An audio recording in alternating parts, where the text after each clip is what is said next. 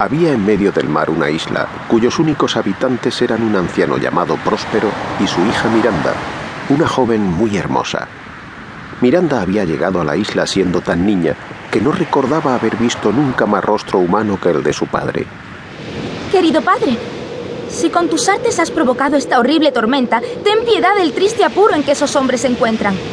Mira, el navío va a partirse en mil pedazos. Pobre gente, todos perecerán. Si yo tuviera poder para hacerlo, antes sepultaría la mar debajo de la tierra que permitir que ese barco naufragara con todas las preciosas almas que lleva a bordo. No temas, Miranda, hija mía, no les pasará nada. Así lo he ordenado. Que ninguno de los que van a bordo sufra daño alguno. Y lo he hecho por ti, mi querida niña.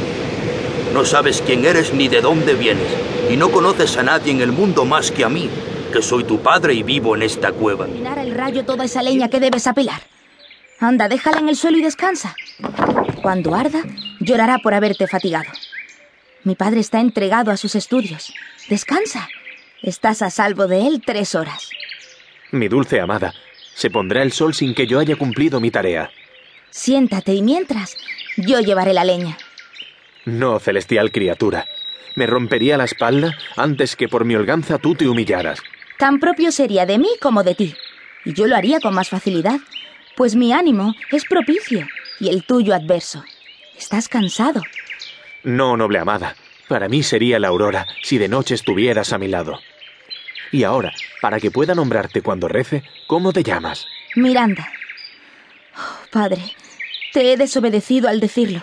Admirable Miranda, cumbre de toda admiración, que vales lo que el mundo más estima. He mirado a muchas damas bien atento, y mil veces la armonía de su voz ha cautivado mis ávidos oídos.